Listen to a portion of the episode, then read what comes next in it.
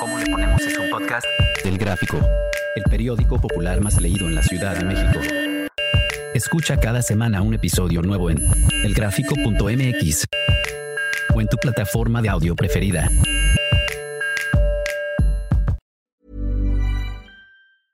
It's that time of the year. Your vacation is coming up. You can already hear the beach waves, feel the warm breeze, relax, and think about work. You really, really want it all to work out while you're away. Monday.com gives you and the team that peace of mind. When all work is on one platform and everyone's in sync, things just flow wherever you are. Tap the banner to go to Monday.com.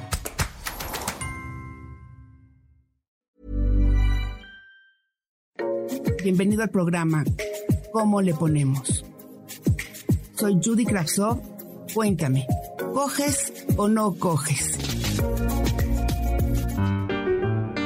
Laura, Paula, Rodrigo, Denise, Sandra, Carlos, tú.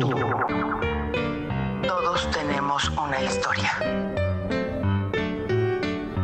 Eugenia, hoy, la mujer que eres tú, esta chica que se ha convertido en mujer, hoy, ¿coge o no coge? Cojo poco. Coges poco. ¿Por qué? Esto ha sido una respuesta muy común últimamente. ¿Por qué? ¿Por qué coges poco? Mira, pues ya estoy en la menopausia y sí, sí influye un poco hormonalmente. Y bueno, llega un momento como que en el matrimonio como que se estanca esa parte, ya no, hay- ya no es la misma pasión, ya no es el mismo, la misma calentura, ya como que somos más amigos, más compañeros, si nos queremos y nos vamos haciendo grandes. Entonces, si me va bien, una vez a la semana. Bueno, eso no está tampoco. Y dime una cosa, ¿sientes tú que, que sería posible nuevos acuerdos? ¿Sientes tú que, por ejemplo, que tú podrías masturbarte un poco para empezar a calentar la cosa? ¿O simplemente si no es con tu pareja no lo haces? No, sí, hay veces que digo ya, vamos a ir a una sex shop a ver qué onda, le digo a, a mi marido y probar otras cosas, porque mm, y ya de lo mismo igual, la misma posición, ya es como muy tedioso, Rutinario. sí es muy rutinario. Claro que he probado yo, o sea, o sea masturbarme y estar un poco más excitada cuando estoy con él, porque hay un problema ahí, yo creo que en la edad que debería de haber algún tipo de terapia, yo, yo es lo que opino, de que entre que te vas haciendo grande, pero no estás tan grande, hay como un desfasamiento ahí en la pareja que se tendría que hablar y que a veces es como, ya lo dejas ahí como en stand-by, como dicen, y no lo hablas. Y eso te aleja un poco de tu pareja. Mucha gente dice, entre más coges, más coges, más coges, y entre menos, menos, menos, menos, ¿no? Se va haciendo más fácil no pelar, no, o sea, irte a dormir a deshoras, no tocar el tema, que cuando él se despierte tú ya no estás en la cama. O sea, como que huyes a los momentos que podrían darse, ¿no? Sí, clarísimo, eso pasa. Pero pues es muy difícil cuando no puedes hablar con tu pareja de eso porque dices, pues, ¿qué hago? O sea, pues mi problema, por ejemplo, es de que mi marido tiene un poco, o sea, como de que se viene muy rápido. Ajá. Y tú ya te vas haciendo más grande también y ya no es como antes que a veces dices, bueno, nada más de verlo, pero no. Y hay que trabajar un poquito más. Y entonces, pues hay que ir a que tome una pastillita, que no tome una pastillita, que tú que las hormonas están bajas, que si la pastillita, que si, que si la hormona, que si el gel. Entonces, como que se hace muy difícil. Se hace difícil. ¿Y sientes tú que hay algo que puede sustituir la relación sexual, como por ejemplo una buena cena, un buen vino? ¿Qué, ¿Qué es lo que le dirías tú a las parejas que están viviendo lo mismo? ¿Qué, qué es lo que te gustaría que cambiara en tu relación? Mira, a mí me gustaría que, mm, que él pusiera un poquito de su parte, por ejemplo, que decir, bueno, me voy a tratar de controlar un poquito para que estemos más o menos al mismo tiempo. Pero no Porque- puede. por ejemplo, como, como el que ya se viene y a veces se queda dormido y tú te quedas, dije, pues ya que me prendió y me quedo así como que me faltó. Claro. Pues ahí viene, pues, de que pues a lo mejor te compras un masturbador o, o hablas con él y le dices, o no sé, pero si nos volvemos compañeros de vida y a lo mejor pues un viaje, una ida al cine, un, una paseadita, una cena, reírte un rato, acordarte de cosas. Pues sí, muchas parejas eh, llegan a la conclusión de que es importante que la mujer termine primero, que la mujer se venga primero. Y eso se logra, pues el hombre estimulando mucho más a la mujer, para que cuando ella ya termina, incluso ya estás húmeda, ya estás cansada, y entonces él ya puede terminar a la hora que quiera, ¿no? Exacto, pero en mi caso, pues sí, eh, necesitamos gel a fuerzas o lubricante a fuerza, porque ya, o sea, yo estoy mucho más seca. Claro. Ya no tiene los estrógenos al mismo nivel. Claro y, es un problema para la gente de nuestra edad. No, definitivamente. Y cuando llego a venirme que logramos hacerlo, que es muy rara vez, a mí se me salen las lágrimas de la emoción o de, o de que llegas cargando tantas cosas porque también el venirte te desfoga, te deja sacar emociones. Y, y, y entonces es esa parte que también tenemos que tomar en cuenta. No solo es la calentura, también involucra muchas emociones como mujer. Claro, claro, claro. Es muy importante lo que dices, que te salen lágrimas, porque las emociones son tantas y el reset, así como que, no sé si te pasa que a veces tienes tantos problemas en la cabeza y después de venirte, ¡pum!, todo parece un problema más chiquito, ¿no? Tú estás más ligera, él está contento, yo, yo sí creo que el buen acto sexual es cuando la mujer ilumina el cuarto con su, con su energía.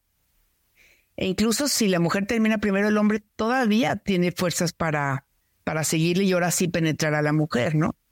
Porque los hombres también pueden jugar con los vibradores. Exacto, hay que probar. Es lo que le dije a mi marido. Yo nunca he ido a una sex shop. Sería bueno ir con él. Claro. Y claro. hay.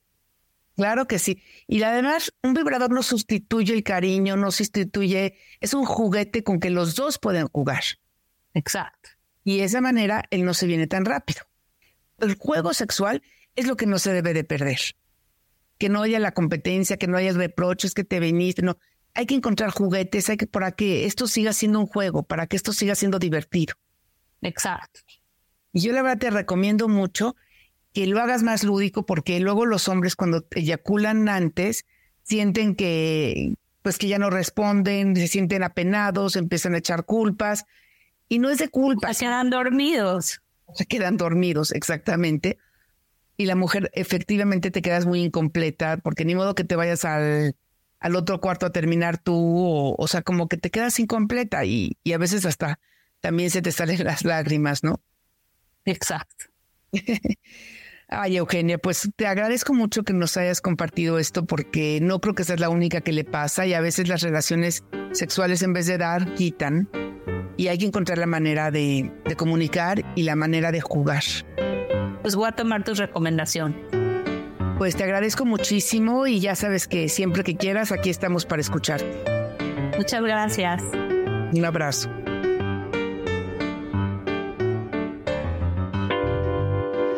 Instantáneas de Judy Kravtsov.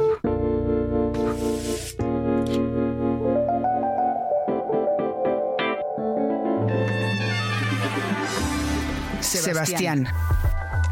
Salí de la entrevista de trabajo sintiendo que el mundo me la pela.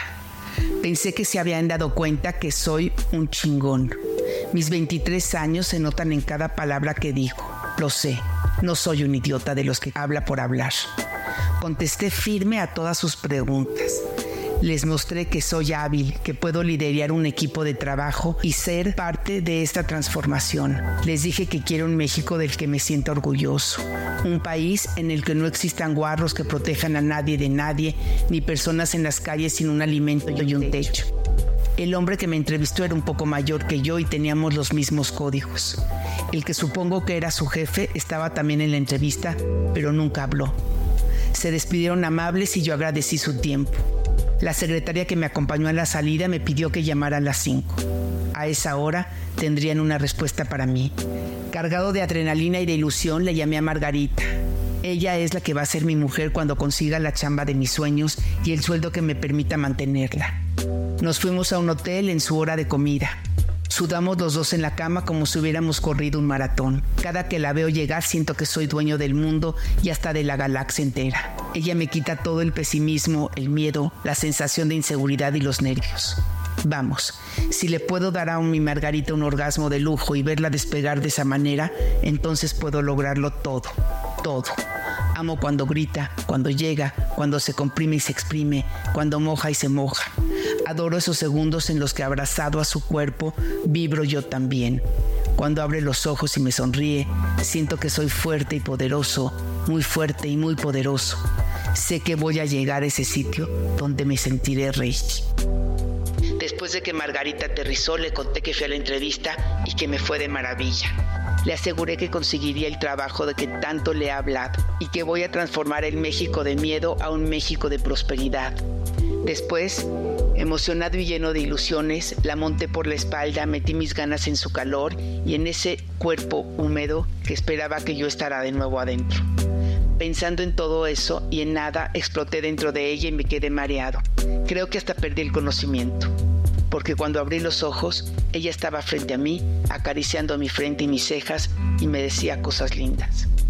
Nos bañamos hechos la madre y la dejé en la puerta de su chamba. Caminé un rato en los parques secos de Chapultepec esperando a que dieran las cinco.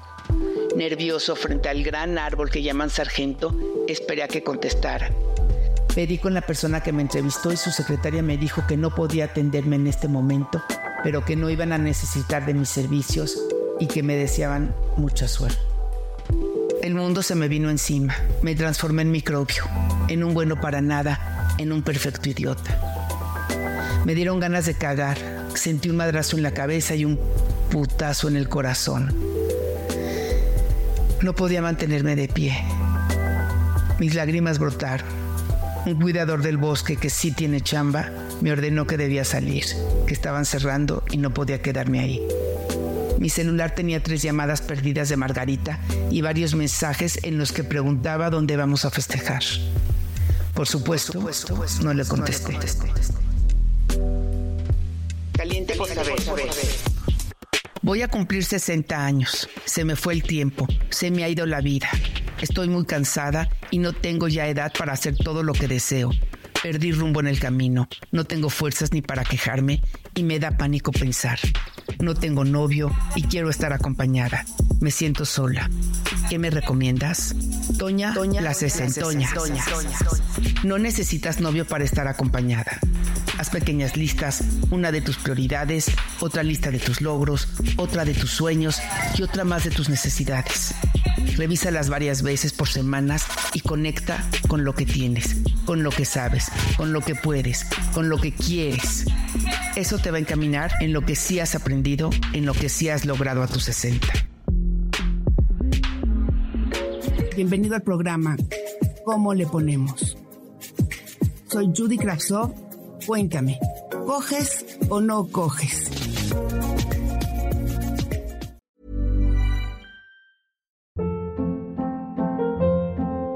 Hold up. What was that? Boring. No flavor. That was as bad as those leftovers you ate all week. Kiki Palmer here, and it's time to say hello to something fresh and guilt-free. Hello Fresh. Jazz up dinner with pecan-crusted chicken or garlic butter shrimp scampi. Now that's music to my mouth. Hello Fresh. Let's get this dinner party started. Discover all the delicious possibilities at hellofresh.com.